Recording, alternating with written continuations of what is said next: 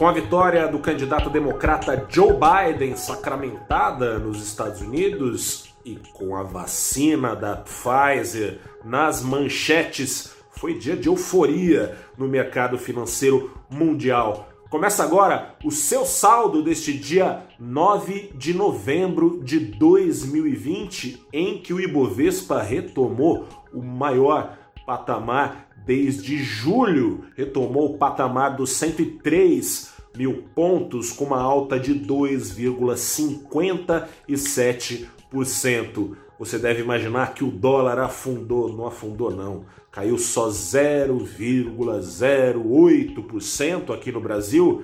Pelo mundo a queda foi bem maior. Aqui no Brasil fechou hoje aos R$ 5,38. Voltei das férias hoje, você estava acostumado já nesses últimos 15 dias a estar com a Isabel Filgueiras. Estou aqui de volta, eu sou Gustavo Ferreira, repórter do valorinvest.com. Estou aqui para te contar que as eleições americanas mostram talvez o resultado dela e o resultado que vem sendo refletido nos mercados desde a semana passada que se o presidente americano Donald Trump era o queridinho do mercado, como se falava, digamos que já não é mais desde a semana passada, quando já se desenhava a vitória de Biden lá nos Estados Unidos, as bolsas vêm subindo forte no mundo todo, no Brasil não foi diferente. A semana passada acumulou o Ibovespa uma alta de 7%, hoje quase 3%, 2,6%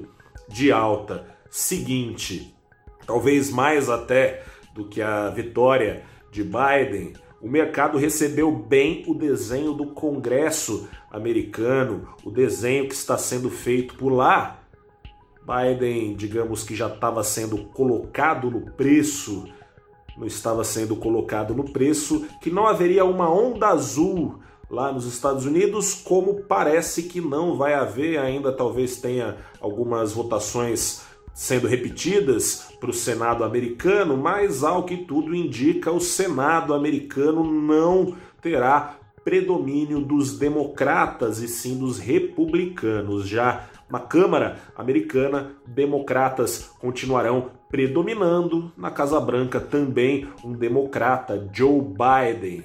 Apesar do presidente atual, Donald Trump, continuar esperneando, falando que tem golpe, né?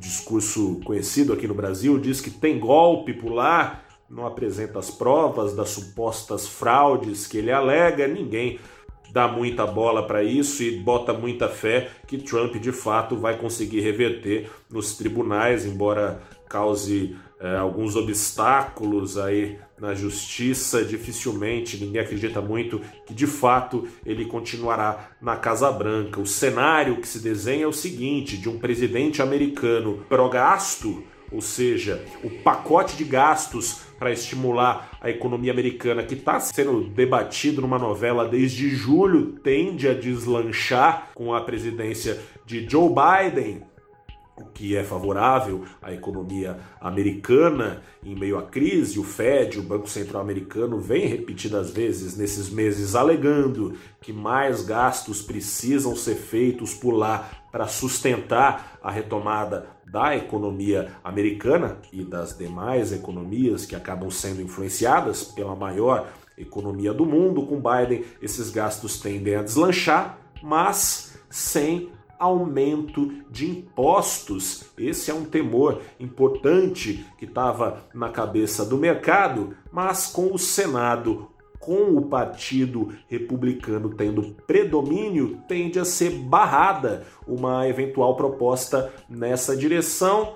O mercado, então, está animado com a eleição de Biden, mas foi fundamental, sobretudo hoje, no resultado das bolsas no mundo todo e da busca por ações, o apetite ao risco renovado, a notícia é trazida pela Pfizer. Ela, no jornal americano New York Times, informa que a sua vacina em testes tem 90 de eficácia, uma eficácia comparável a vacinas infantis que estamos acostumados, apesar né, de todas as campanhas conspiratórias que têm feito as taxas de vacinação cair no mundo todo, comparável à eficácia, por exemplo, da vacina contra o sarampo, que um dia já erradicou a doença aqui no Brasil que voltou a dar as suas caras nos últimos anos. Essa notícia, para você ter uma ideia, levou as bolsas da Europa onde a Covid-19 mais tem feito o mercado ficar preocupado e pudera, porque os recordes por lá nos principais centros econômicos não param de ser batidos já faz um mês, isso na Espanha, na Itália, no Reino Unido, na Alemanha,